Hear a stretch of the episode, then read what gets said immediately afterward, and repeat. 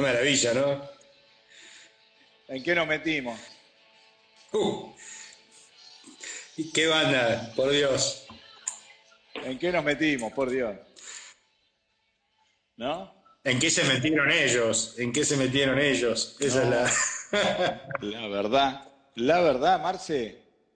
A ver, para que ahí voy dejando más o menos un poquito preparada la lista que fuimos armando en estos días. ¿Cómo estás, hermano?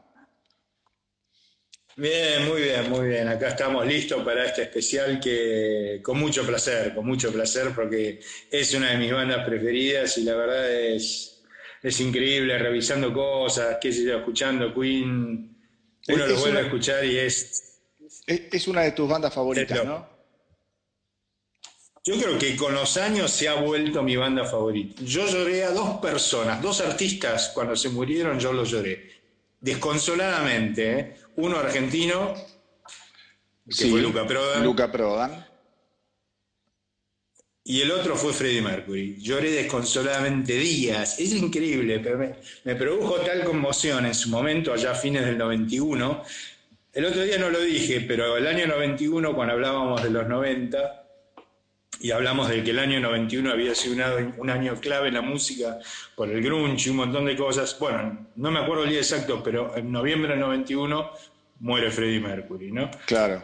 Eh, y es un caso interesante, Queen, por, por un montón de razones, un montón de razones. Primero porque es una banda que evoluciona y que evoluciona con los cambios en la música a lo largo de los años, en los 70 y en los 80. Ujú. Y es hoy una, tal vez, las marcas más grandes que hay en la historia de la música, digamos. Yo creo que Sí, con los Beatles, sí. Queen se ha transformado en una marca que es tremenda, es más importante que la banda en sí misma, ¿no? Una banda que sobrevive a su cantante principal 30 años y que sigue vigente, no lo logra cualquiera. Creo que es único, ¿no?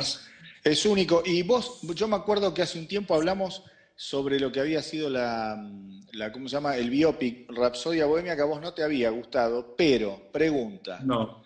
cuando uno entra al cine y empieza la película, eh, yo me emocioné mucho al principio cuando lo, lo escuchás, viste que, que hay como un, se escucha la voz de él, Eh, más allá de que después, Sí. eh, eso un poquito te habrá llenado de esperanza, que después te rompió la película, pero quiero decir, seguramente te habrás emocionado como me emocioné yo. Sí, puede ser. Eh, yo la verdad es que tuve- creo que la película es un poco edulcorada. Me parece que le falta...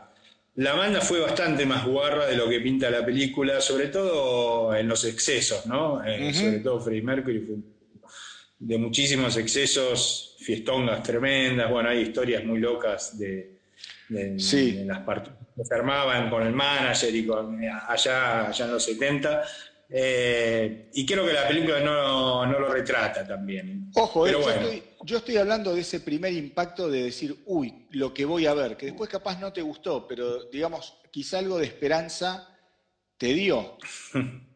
El, el hecho de Puede escuchar ser, ¿no? Puede o de ser. empezar a ver la película y decir, uy, qué bueno que va a estar esto. Y después, bueno, terminó siendo una película que, que quizá no te copó o no te gustó tanto como pensaste.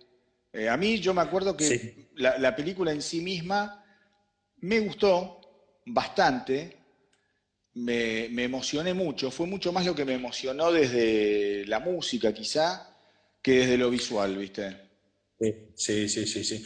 No, musicalmente, sin duda, la música. eh, lo que tiene la película es que hay un muy buen trabajo de la banda de sonido, y eso es un logro que, bueno, Queen hizo bandas de sonido, lo hizo con Flash, qué sé yo, hay, hay algunos ejemplos por, por ahí, y los tipos tienen muy claro cómo adaptar el sonido a los nuevos tiempos, y básicamente Queen es una máquina, es una máquina de producción hoy en día, así que Sí, sigue sí. siéndolo, digamos. Sí, sí, sí, pero vos sabés que yo cuando, cuando muere Freddie Mercury, me dio mucha pena porque digo, artísticamente yo creo que la banda estaba como por, por dar un, un- un nuevo salto de calidad, porque el disco Show Más Go On me pareció una obra maestra, de lo mejor que grabaron después de The Game, te podría llegar a decir. Sí, creo que sí. Era increíble.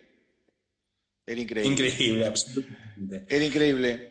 Y eh, después me acuerdo mucho también de aquel recital de homenaje que se le hizo, viste, con Elton John, los Guns N' Roses, Def Leppard, estaba todo el mundo. Eso fue muy emocionante. Para nuestra generación particularmente fue una, algo de ver eh, increíble, porque estabas viendo cómo las estrellas, digamos, del momento o del pasado muy reciente estaban homenajeando a tipos que ya tenían una carrera gigantesca, ¿viste? Y los tenían, digamos, al 75% vivos, ¿no? Debe haber sido muy movilizante para ellos también. Sí, de, hecho, para, para, mí, bueno, uno ve las caras en ese recital de tipos como Deacon, que al final dijo, doy un paso al costado de eso, la misma cara de May, la misma cara de Taylor cuando, cuando subían, no sé, Bowie, los Guns, Annie Lennox, qué sé yo, los Leopard. Y, y, vos decís, loco, es, muy fuerte, ¿no? Es muy fuerte. Imagínate para lo viendo para los mismos tipos de haber sido tremendamente... Y la gente, la reacción de la gente, ¿no? Es que por eso te digo, es muy fuerte. Yo el otro día, en, base a, lo, a esto que estamos preparando, que venía preparando el, episodio este de Hablemos de Rock, dije, me voy a ver un poquito de aquel recital. Y me lo terminé viendo prácticamente todo, porque es maravilloso. No, no, es increíble. La verdad que a mí, a mí lo que me llama la atención de ese recital es el impacto de la banda en la comunidad artística, ¿no? Eh, más allá de la gente, obviamente, ¿no? Tipos tan disímiles, qué sé yo, como Bowie, Def Leppard, Axel Rose, Elton John, eh, Annie Lennox, Slash mismo, eh, tipos que venían de los 70, como los Mute Hoople, qué sé yo, toda esa gente. Y, la verdad te pones a pensar eso y te vas dando cuenta que, que la banda fue tremendamente influyente, tremendamente influyente en el rock. Claro, Claro. Eh, a mí lo que me llamó la atención fue justamente eso. Cuando vos escuchabas un Slash decir, una de mis mayores influencias fue Brian May. Porque Brian May, vos fíjate, para que vamos a saludar a los que, porque se está trabando un poquito la gente que entra. Los quiero saludar, que se van sumando. Muchas gracias por estar acá a todos. Eh, yo cuando escuché, viste, eh, Brian May no era un tipo, un flashy tocando la guitarra, era un tipo muy como para adentro, muy humilde, introvertido. Entonces tenían, a mí me llamó mucho la atención cómo el, tipo influía a otro tipo de guitarristas, ¿viste? A guitarristas que eran absolutamente extrovertidos, ¿no? Sí, no, Brian May es muy loco, es muy loco, porque, pero es un tipo que ha generado tremendos riffs de guitarra. Bueno, hoy estábamos hablando de, que vos habías revuelto a escuchar varios de los, de los discos de Queen, de esa época. Y vos escuchás los riffs de guitarra que salen de esa época. Son tremendos, son tremendos. Es un tipo que ha influenciado Maravilloso. mucho eh, y aparte un tipo muy fino tocando y con mucho estilo y mucha clase. Y que hay pocos de esos. La verdad, eh, yo no sé si Brian May es el mejor guitarrista del rock, seguramente no lo es, qué sé yo, pero es uno. Eso ya no importa. No importa, no importa. Eso ya no importa, eso ya no importa. No. Digamos que es anecdótico y creo que a él tampoco le importa demasiado. No, no, no. Y es un tipo que parece muy buena onda, por lo que se sabe, muy abierto a la gente. Sí, y muy dado, y muy inglés. Muy inglés. Son, son tipos tremendamente ingleses. Son tremendamente ingleses. Roger Taylor capaz es un poquito más, más zafado, ha sido en su vida, pero siguen teniendo una, esa cosa señorial de los ingleses que es fantástica. Pero bueno, más allá este, de, esta introducción que hicimos, a ver, te hago una pregunta. Eh, sí. ¿Cuál fue el primer disco de Queen? ¿Cómo entraste vos a Queen?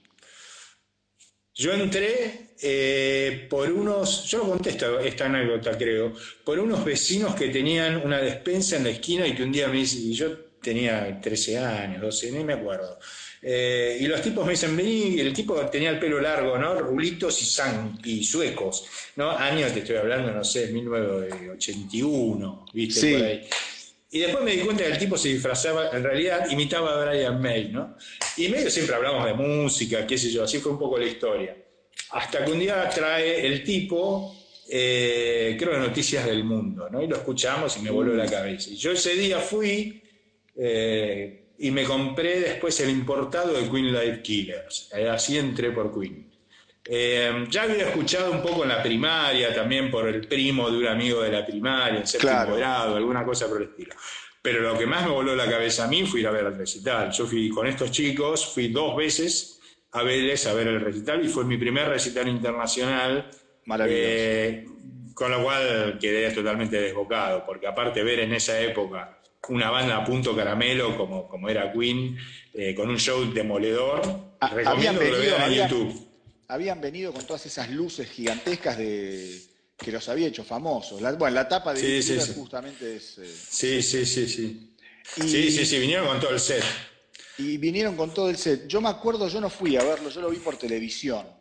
Me acuerdo que me había ido, yo no tenía televisión color y me había ido a la casa de mi hermana, que estaba recién casada, a verlo en una televisión color. No lo podía creer, no lo podía creer. Increíble. Y yo, Increíble. y yo entré a Queen, más obvio fue lo mío, por eh, The Game, te diría. Ese fue el disco que, que yo entré a Queen. ¿Mm? Tre- Tremendo disco. Más pegadizo que ese disco casi no hubo, pero bueno. Casi no hubo y hoy no lo vamos a estar comentando prácticamente porque está justo en la década siguiente, pero no importa. Marce, No importa. a ver, Queen son tipos de Londres, Sí, eh, arrancan básicamente con una banda May y, ¿cómo se llama? Y Roger Taylor, que se llamaba Smile. Ujú. de la cual Freddie Mercury era muy, pero muy fanático, y Sí. cuentan que lo esperaba a la salida de los recitales y les daba consejos el pibe. Estaba fascinado loco, ¿no? daba consejos. Es muy loco y yo leía y vi muchas cosas y vos te das cuenta que Freddie Mercury desde muy joven, eh, él era consciente de su destino y de su talento. Sí. Sí. ¿no? Era como que Era estaba increíble como eso, ¿no? predestinado. Él sabía que iba a ser una leyenda. Él no hablaba de ser una estrella, una leyenda quería ser él y lo logró. Lo logró, lo logró ter- terriblemente, lo logró. Y un tipo muy focalizado aparte, ¿no? Eh, la banda fue siempre muy focalizada. Tal vez en los comienzos fue donde menos focalizada estuvo por una serie de razones, porque los tipos estudiaban, qué sé yo, y económicamente por ahí no les iba tan bien, qué sé yo, cosa que se muestra en Queen 1. Eh, eh, pero la verdad es que la banda, los tipos querían llegar y tenían un objetivo y siempre lo trataron de lograr de entrada, digamos, ¿no? Eh, Sí, sí, es cierto eso, es muy cierto. Fue, fue una banda muy inteligente también.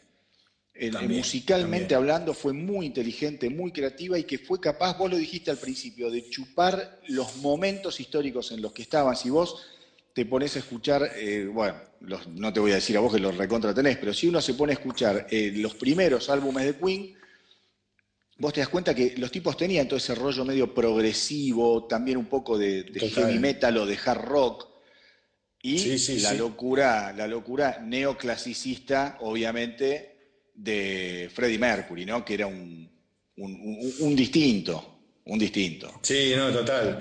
Mezclaban cosas que tenían que ver con heavy metal, con, bueno, un poco vos lo dijiste, ¿no? Con la música del vodevil, con la música que se llama el music hall, ¿no? Exacto. Tenés infinidad de temas por ahí dando vueltas, cosas de clásica por la formación un poco de piano que venía teniendo Freddie Mercury. Exacto. Eh, mezclaron un montón de géneros increíbles, ¿no? La verdad hicieron una mezcla progresiva. Era una banda progresiva y muy, muy de la época también. Era muy de la época, era muy de la época, era muy de la época. Y vos hoy me dijiste algo que es muy cierto. Eh, Brian May eh, tiraba unos acordes. Dice que Brian May era muy fanático de lo que estaba haciendo The Who, de lo que estaba haciendo Zeppelin. Vamos a empezar a meternos un poco en, en el, en el- la discografía de Queen. Año 1973 sale el disco Queen 1, o Queen, el primero que graban. Es un disco que tiene mucho de progresivo, como decíamos recién, algo de heavy metal, algo de hard rock, quizá en un- una forma un poco desordenada todas esas ideas. Primer álbum de Queen, Queen 1, mil año, 1973 el año. 73. A vos es un disco que mucho no te gusta, ¿por qué? Creo que es un disco un poco por lo que dije antes. No digo que es un disco malo, eh, no lo es, absolutamente no lo es, es un disco muy bueno. Bueno, digamos, pero me parece que es un disco todavía un poco desfocalizado. es como que agarra muchos demos, cosas así, como los tipos están, eh, le falta sonido, le falta punch, ¿no? Y creo que es un disco como que, vos fíjate cuento la historia que los tipos lo grababan entre las 3 y las 6 de la mañana, mientras estaban terminando sus estudios. Exacto. Porque no le daban el horario central porque era una banda ignota, digamos. Exacto. Eh, y si eso se nota, se, se, nota en el disco, no necesariamente en la calidad de las canciones porque tiene tres o cuatro temas que son increíbles, eh, pero sí como le falta, falta foco, no se me da esa sensación a mí. A mí te digo lo que me pasó con, ese disco particularmente y con Queen 2 también. Me pasó que, como yo arranco por The Game, digamos, después uno viste que empieza a ir como el espiral hacia atrás, vas escuchando las bandas, entonces vos venís de The Game, después venís con Jazz, después venís con, eh, ¿cómo se llama? News of the World. Entonces, y eran discos muy para adelante, y eran muy jiteros. Y ese primer disco cuesta un poco por eso. Porque descubrís una banda totalmente extraña, ¿viste? Para lo que vos tenías en la cabeza arrancando con lo más, lo más conocido, lo más eh, radial. A ver, de ese primer disco, vos acá elegiste, vamos a ver, un recorrido muy así por arriba de los temas, porque si no, no vamos a llegar a nada. Vos elegiste este tema que es genial y que fue uno de los simples del disco. Vamos. Dale.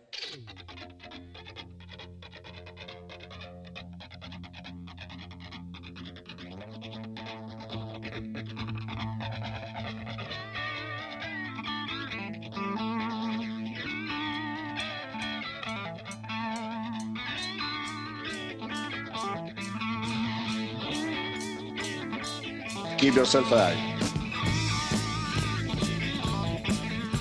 Arranca fuerte.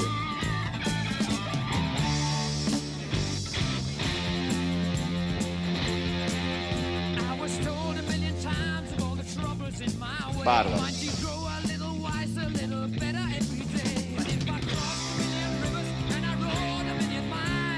Temazo. Siempre eh. me dando ahí el tono con unas tremendas introducciones. Unas tremendas introducciones. Muy de rock pesado, ¿no? Eh, muy rock era una banda de rock pesado. Sí, era una banda, era una banda fuerte. Una banda muy fuerte. Que tenía sus delicadezas. Yo de este disco, a ver, te elijo este otro tema.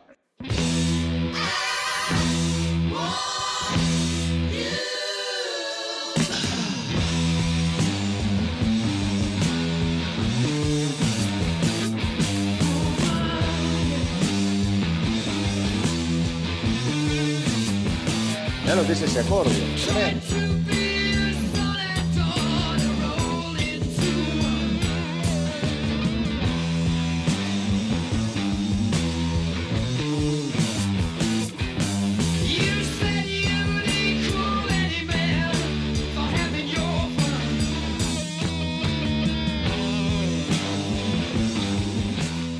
Muy bien, son andotas. Un rey pesadón, pesadón.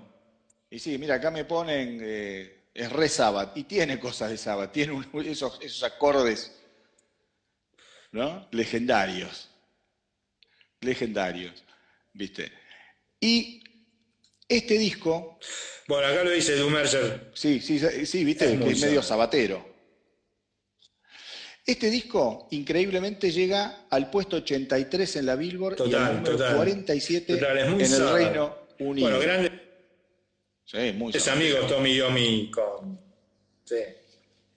Exacto. Muy, muy amigos. Y otra cosa que hay que rescatar es el productor. El productor no era Joder, era Roy Thomas Baker.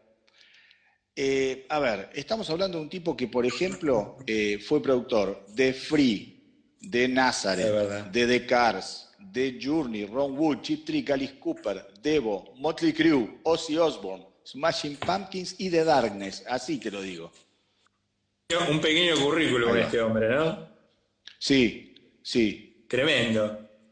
Un gran currículum, un gran currículum, un gran currículum. Muy fuerte. Y después, en, exactamente, y en, el año 1974 largan el álbum Queen 2. Queen 2, gran disco, primero. Es uno, vos sabés que Queen 2 es uno de los discos que los fans de Queen no fue un disco masivo en el sentido que es del gusto masivo de la gente. Pero el tipo que realmente conoce Queen dice que este disco es absolutamente abrumador. Y yo para mí es un disco del carajo, buenísimo. Eh, una banda, pero que te demostraban que 1974 podían hacerte unos temazos. Es el disco que trae en algún punto temas que anteceden mucho al disco siguiente, que va a ser al dos discos siguientes, que va a ser Una Noche en la Ópera, Los Sentidos, dos discos siguientes. Eh, muy progresivo, pero también muy variado, porque tiene un montón de temas como que sube, baja, hay algunas cosas medio folk también, eh, Someday One Day, eh, baladas tipo Nevermore, que después retoman en discos como, como Innuendo, ese tipo de cosas. Eh, Está Taylor con su Loser in the End también, que es un temazo. Eh, y para mí trae una joya, que lo hablamos hoy también, que era la Marcha de la Reina Negra, que es The March of the Black Queen, que es el antecedente directo, según dice, lo, yo lo digo yo, lo dice May, de eh, Rhapsody Absolutamente de acuerdo. Tema, tema que es fantasioso, muy Mercury, eh, un tema que les llevó meses ensayarlo y un tema que nunca tocaron en vivo por la complejidad del tema. Complejísimo. Eh, según cuenta la historia. Complejísimo. Y tal vez hasta más complejo de Rhapsody Bohemia en algún punto. Sí, puede ser. Eh, no sé si querés. Sí, sí vamos, vamos, vamos a poner. Sí, ahí lo están diciendo. Vamos a poner The March of the Black Queen un poquito para escuchar, ¿viste? Ahí va.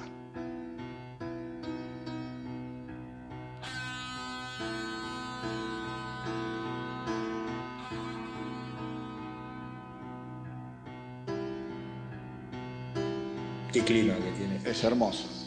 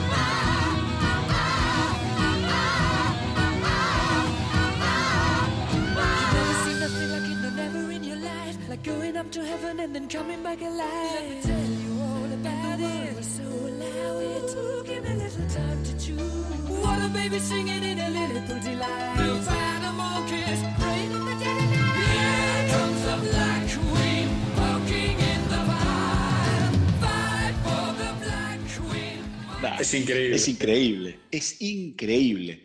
Vos sabés que este disco, a ellos, bueno, los, lleva, digamos, a otro nivel de, popularidad, pero la historia es que ellos pegan una presentación en eh, Top of the Pops, que medio ellos no, era un programa que no les gustaba porque en realidad es una cagada ese programa en el sentido de que las bandas nunca tocan en vivo, viste, eran todos playback, pero lo aprovechan lo aprovechan y ellos llegan a ese programa porque en realidad se baja David Bowie ese día y no tenían una banda para reemplazar a Bowie y lo llaman a ellos como reemplazo y es cuando tocan Seven Seas of Rye.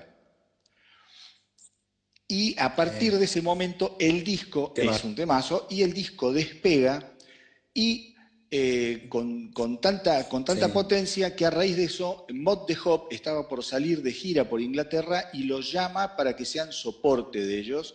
Y les va muy bien, se llevan muy bien entre las dos bandas, los recitales salen perfectos, también salen y tal es así que Mod de Hop después se va a Estados Unidos y le dice muchachos, acompáñenme, acompáñennos y se vienen a hacer soporte nuestros y va a ser una gira por Norteamérica. Y tienen mucha mala suerte, porque cuando está empezando la gira, a May le agarra hepatitis y tienen que suspender y se vuelven a, Inglaterra y de hecho cuando arrancan la grabación de Sheer Heart Attack, el tercer disco, May no estaba participando al principio. justamente por lo esto de la hepatitis. No. Gran álbum, gran álbum. Te quería decir algo, algo más de, de- de esta grabación de este tema. El- le me canto, creo que grababan con 10 canales, una cosa así. Grabaron y le pincharon tantas veces y le metieron, le metieron cinta, cinta, que gastaron la cinta. Estaba canción. transparente. Tremendo. Dice, el tipo había perdido. Sí, es verdad. Quedó transparente la cinta. Es impresionante. Quedó transparente la cinta. Y esta es una gema que yo le recomiendo a todo el mundo. Si nadie la escuchó en su totalidad de este disco, escúchenlo porque es de una belleza única. Sí, bueno, tiene grandes temas, Father and Son, Seven Seas of Rye, obviamente, qué sé yo. eh, a mí hay uno que me gusta mucho que es de Ferry Feller's eh, Master Stroke. Ese es un tema que me encanta, un tema raro, ¿viste? Un tema raro. Tema raro. Bueno, Sí, así temazo, temazo. vamos a llegar. Este, No, no, tremendo, este- tremendo, este tremendo, disco, tremendo total. Este disco, fíjate, llega al puesto 49 en Estados Unidos y en Inglaterra llega al puesto número 5. Vos mirá el avance. No, no, es tremendo. Eh, pero esa base de tocar, ¿eh? de salir a tocar, a tocar, a tocar, porque era una, una banda que ya llevaba gente a los recitales también. Entonces ahí se va haciendo el público de a poco. Ya llevaban 2.000, 3.000 personas a un recital, o sea, tocaban en teatro grande. Exacto. Ya, ya se iban haciendo. Exacto. Y en el año 74 sale también, eh, bueno, Sheer Heart Attack, un disco que llega Claro. al puesto, ahí está, ahí está, llega al puesto número 2 en Inglaterra y 12 en Estados Unidos. Ya cuando estamos hablando de esos números en los rankings, es que ya empezás a tener un renombre a nivel internacional importante y es cuando Obvio. ellos comienzan eh, a girar por Estados Unidos, Japón, Canadá. En Japón los adoran, inmediatamente los reciben como si fuesen los Beatles, Sí. ¿viste? Eh, ¿qué, qué me decís de este disco? Sheer Heart Attack, a ver. Me encanta, es un disco que es absolutamente variado, eh, empieza a asomar ese Queen, eh, qué sé yo, multifacético, con estilos de canciones, vodevil, eh, balada, eh, pesado también, ¿no? Tiene varias, varias gemas del rock pesado, tiene este disco. Ah, sí, Podemos nombrar. Brighton Rock, podemos nombrar, podemos nombrar Killer Stone Queen. Cold Crazy, Stone Cold, sí, Stone Cold Crazy, que después los haría Metallica también. claro, Killer Queen. Eh, Killer Queen. Eh, Vos sabés que... es un disco que tiene una. sí, No, no, decime, decime. que es un disco que tiene una cosa, un, un- un- un lujo que es la ordenación de los temas. Ah, ¿no? Esa cosa de, de la dinámica del disco a través de los temas, que sube, baja, ¿no? Después tenés como tres temas juntos que son Flick of the Wrist, Lilio de Bali, y que entonces que todos tienen una progresión y que van todo el tiempo subiendo y bajando. Es uno de los discos más logrados en eso de Queen. Sí, y no, y no tenían miedo en hacer quizá esos temitas de un minuto y medio, dos minutitos, y después arrancar con una gran obra. A mí lo que me da la sensación, este disco, es que los tipos logran encauzar y refinar la propuesta que en los otros dos estaba un tanto más Sí. desordenada. Eh, y creo que Absolutamente. y, y yo creo que también eh, Mercury estalla como cantante y arreglador en este disco. Quizá también por cómo está grabado. Acá en el tercer disco todavía está eh, Ray Thomas Baker en, en la producción. Y vos sabés que cuando May escucha Killer Queen, por ejemplo, se asustó. Porque dice, esto no es el rock fuerte que nosotros venimos a hacer. ¿Qué es esto? Y terminó siendo una genialidad. Claro. Una genialidad. Una Sí. genialidad. Una genialidad. Poner- ¿Lo querés poner un poco? Sí, sí, sí, vamos a poner. Ahí vamos con Killer Queen, que es un tema recontra conocido, pero de esos temas que siempre son lindos volver a escuchar. A ver, acá lo tengo. Qué bárbaro. Qué, qué banda, loco. Qué banda. Qué banda increíble. Qué banda increíble. Ahí va. She keeps a Chandon in a pretty cabinet. Anthony cake, she says, just like Marie Antoinette. Building a remedy for Khrushchev and Kennedy. At any time, an invitation you can't decline. Caviar and cigarettes, well She's a killer queen, gunpowder gelatine, dynamite with a laser beam, guaranteed to blow your mind. calidad inglesa ponen acá. Calidad inglesa Es total. igual. Vos sab- sabés de qué trata este tema, ¿no? Eh, creo que era una prostituta, Eh, ¿no? una, una viuda así. negra, tal cual. Una prostituta, una viuda Una negra. viuda negra. Sí, sí, sí, sí, sí, sí. Eh, Pero hecho Pero muy bueno. a la inglesa, muy fino, muy fino. Eh, disco maravilloso. Acá nos ponen banda prolija. Banda un poquito, algo más que una banda prolija, te diría yo. Pero bueno, vamos a dejarlo pasar para no entrar en polémicas con viejos amigos. ¿Eh? Bueno, Marcelito, después, vamos a el disco que le sigue. Es Una Dale. noche en la ópera. Nos ponemos de pie porque es una ¿Qué, cosa- qué podemos decir? No, es increíble. tremendo, es tremendo, es tremendo. Vos sabés que eh, eh, cuando ellos encaran eh, A Night of the Opera, es el último disco con Ray Thomas Baker, después vuelve el tipo, pero por ahora Ah. hacen como un acá lo graban con él en producción y después medio que lo, lo- lo fletan por un par de discos. Pero cuando ellos estaban en esta época, no veían un peso, eran absolutamente pobres absolutamente pobres, tocaban, vendían, Sí. giraban, y eran absolutamente pobres, y es así eh, por el contrato de mierda que firman ellos al, al- al principio de su carrera, como le pasa al 90% de los músicos, y firman un contrato que es, el, viste, medio leónico con un tal Norman Sheffield. Y a ese es al que después le dedican Dead on Two Legs, que es una pute- es una puteada gigantesca a este tipo que obviamente lo vamos a poner un poquitito porque, qué sé yo, a mí es de los temas de Queen que más me gustan. Me parece que es una Sí, maravilla. Sí, Una maravilla. Va, De Don Tulex, vamos. Otra, otra gigantesca intervención de, de May. La guitarra es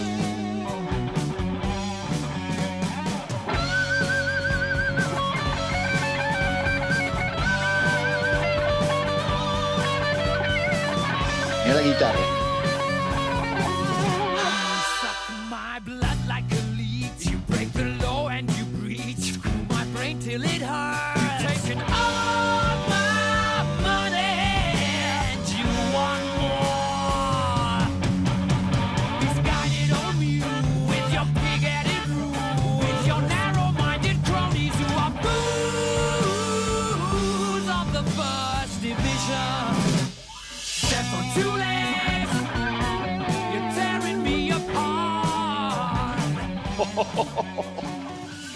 Es una puteada enorme, es tremendo.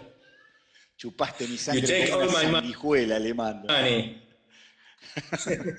Sí, Y es increíble, ¿no? es increíble, es increíble poder canalizar con tanto talento tanta bronca. Vos sabés que después No, los tipos, cuando lo dejan este Sheffield, eh, van con eh, John Reid, que John Reid era el productor en aquella época, el manager, mejor dicho, de Elton John. Eh, sí. En su momento, este álbum fue el más caro para producir en la historia del rock. Había costado 40 mil libras y se había grabado en varios estudios. ¿No? Eh, Sí. y la historia cuenta. Va, no sé, ¿vos querés decir algo de, de- de este disco? No, no, dale, te escucho, te escucho, dale. Le- eh, vamos eh, a saludar. Ahí estamos. La historia cuenta que Rapsodia Bohemia, digamos, fue un tema que lo tenía particionado en su cabeza eh, Mercury. Era un tema que había comenzado Sí, a jugar con las ideas cuando estaba en la universidad.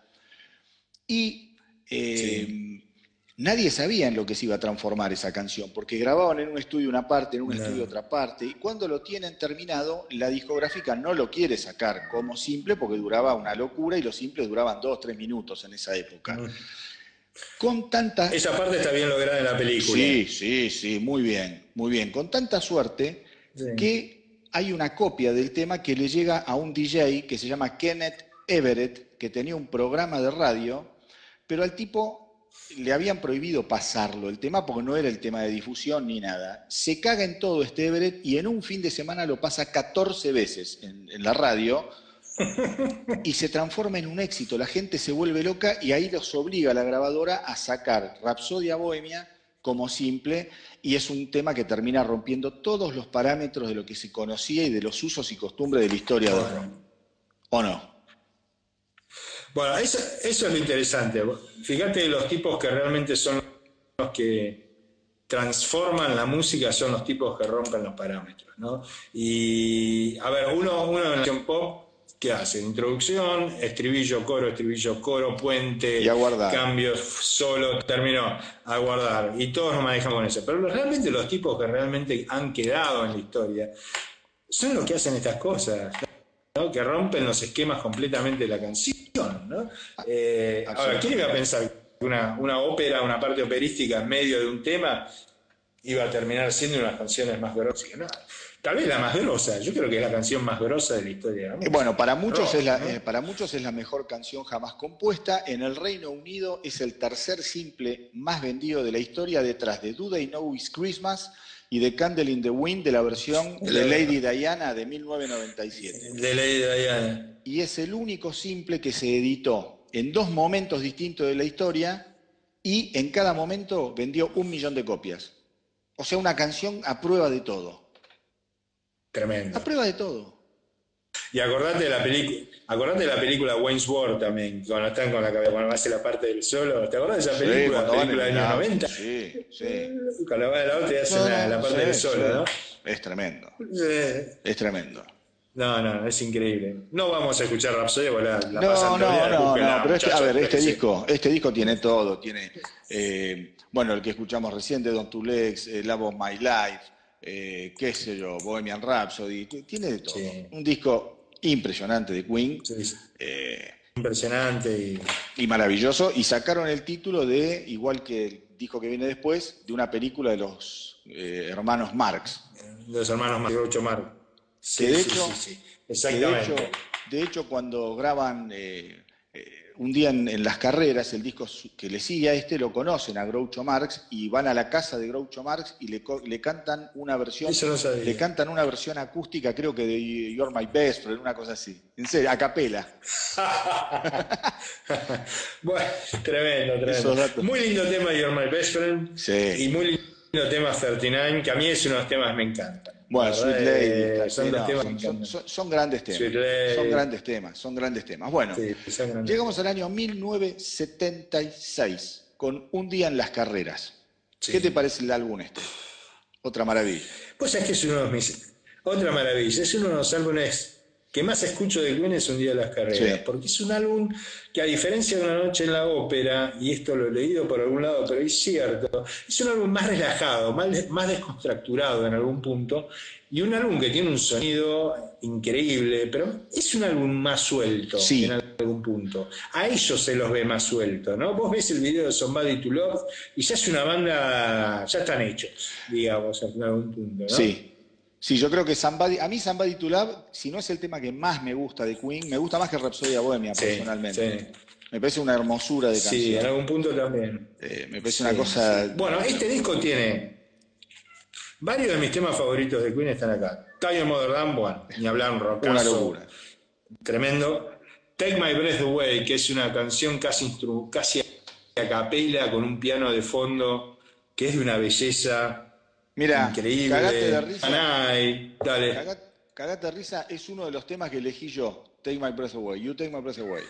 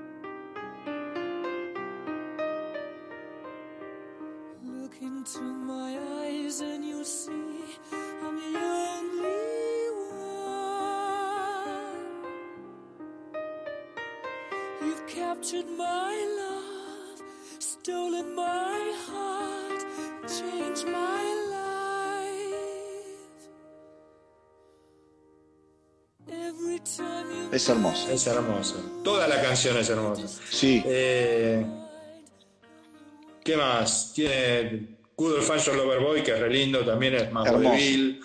Somebody to Love y Somebody to Love. ¿no? Un, un- un disco increíble, la verdad. Es un disco, es un disco increíble. sencillamente. Este disco ya no lo produce Thomas Baker, lo produce Mike Stone, que era medio el asistente de Thomas Baker, y Queen. Lo producen entre los dos. Llega al puesto número 2 en el Reino Unido y al número 13 en eh, Estados Unidos. Acá ya Queen estaba abrazando el éxito masivo a nivel mundial. Mira, acá nos ponen el Millionaire eh, Waltz, también otro gran tema. Todos esos temas raros que hacía El Queen, que eran una cosa de loco. Sí, sí, sí. Este, vos sabés que eh, en este Teo Toriate, que es un tema para el mercado Teotoriate, japonés. Teotoriate, ai surito yo.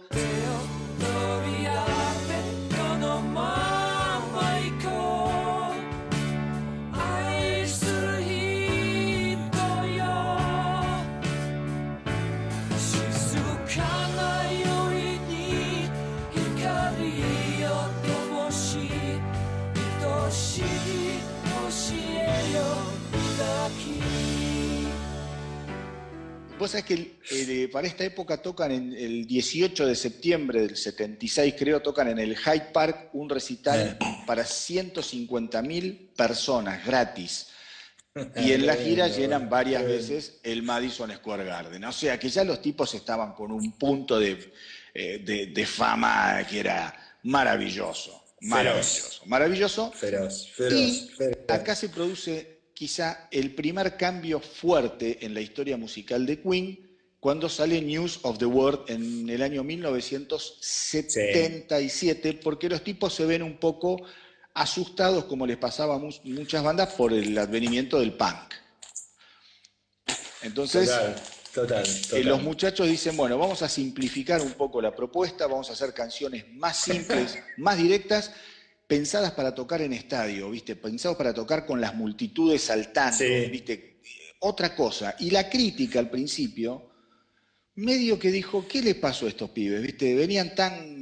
Y ahora se simplificaron tanto, eran tan refinados y ahora, viste, te tiran un We Will Rock You. Era, era un disco, viste, Ah. muy, muy, mucho Sí, más al frente. Es más, más- es más blusero, Ah. y es más blusero, más blu- tiene, tiene varias cosas ahí, varias pequeñas gemas, yo elegí un par, pero, pero es un disco de guitarras, es- tiene la primera canción de Deacon, Spread Your Wings, ahí también. Tremendo, ese Eh, tema lo, lo elegí yo. Vos habías elegido We Will Rock You y, uy, ¿para qué vamos a poner este tema que elegiste vos que me encanta?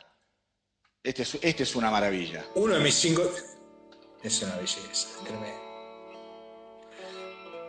It's late. Qué animalada.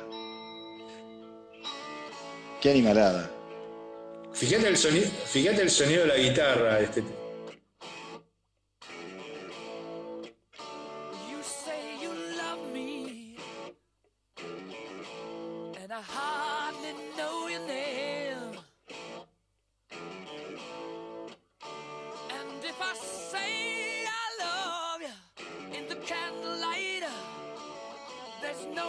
but myself to blame.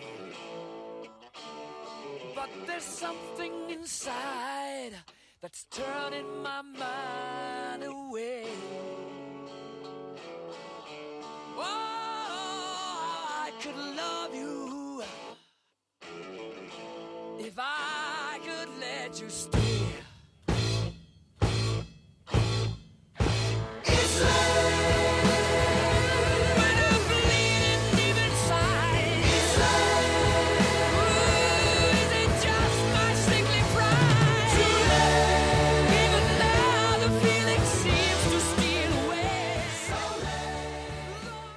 Qué belleza.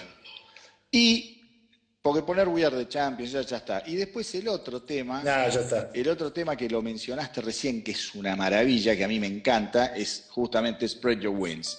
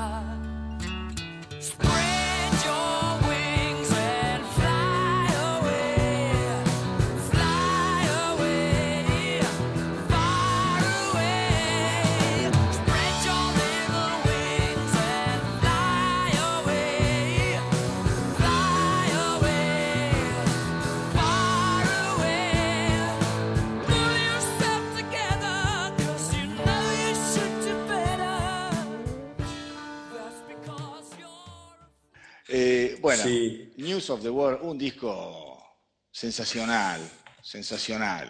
Sensacional, sensacional. Tiene muchos temas buenos. eh. Bueno, está Get Down My Love, está Claro.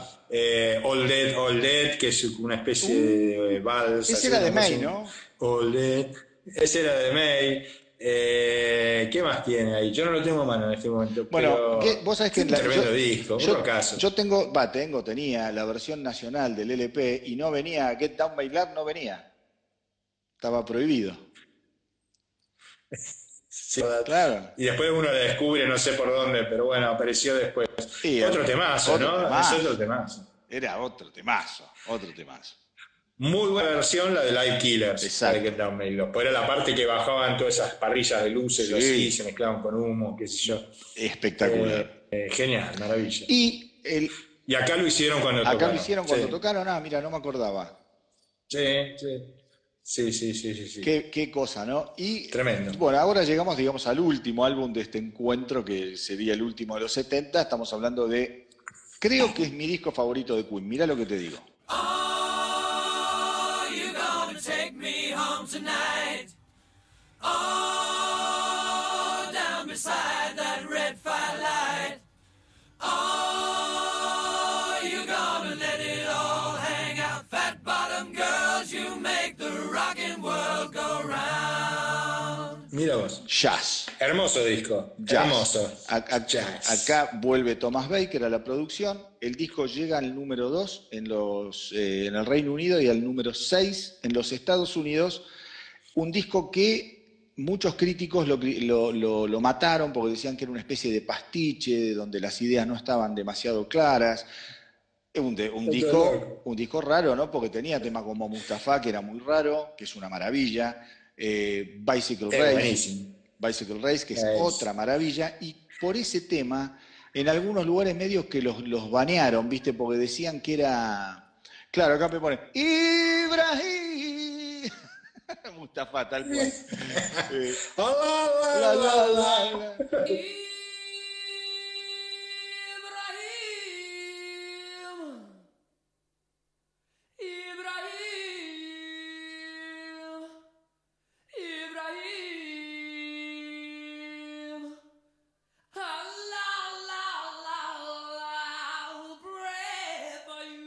te iba a decir? Y por, por Fat Bottom Girls, eh, vos sabés que a los tipos medio lo- lo- los, los acusan de fachos por cómo tratan a la mujer en la letra, ¿viste? Una cosa media así loca. Ya estaba empezando toda esa onda que después estalla en los 80, en medio en contra del rock puritanista, una mierda, ¿no? Sí, sí, sí, sí. Y con, el, con los años, este disco, de hecho la Rolling Stone, eh, años después, saca como una especie de perdón, porque la crítica había sido muy mala y eh, los tipos es como que se dan cuenta de que era un nuevo clásico de Queen, te diré que... Y creo que es la antesala perfecta para The Game. Cierra una época y The Game... Sí, es una muy buena. sí. o sea, Sí. No, una- un, un- y un momento de la banda en donde la banda se va regenerando a sí misma, creando cosas, ¿no? Pasan, vos pensás que pase de un Queen 2 a jazz, y no tiene nada que ver, es como si hablara de bandas distintas todo el tiempo, sí, Y eso es increíble, Sí, sí, ¿no? sí, de la evolución. La evolución es Que desesperante. después lo ves. en- ¿no? Y de los 80 lo ves también, ¿no? Cosa que hoy no vamos a ver, pero lo ves. The Game. Vos comparás The Game con, no sé, Un día en las carreras, no tiene nada que ver. Nada que ver. Estabas hablando de otra banda. Nada que ver, nada que Y ver. los tipos lograban, lograban adaptarse a los sonidos y hacer canciones más cortas, qué sé yo, cosas geniales, Mira, sin perder la onda. Exactamente, acá otro tema, Let Me Entertain You, otro temazo. Ahí ese que también creo Sí. que lo elegiste vos. Vamos a ponerlo, a ver, vamos a poner un Sí. poquito de Let Me Entertain You, que es una cosa, pero demoledora. A ver, ahí va.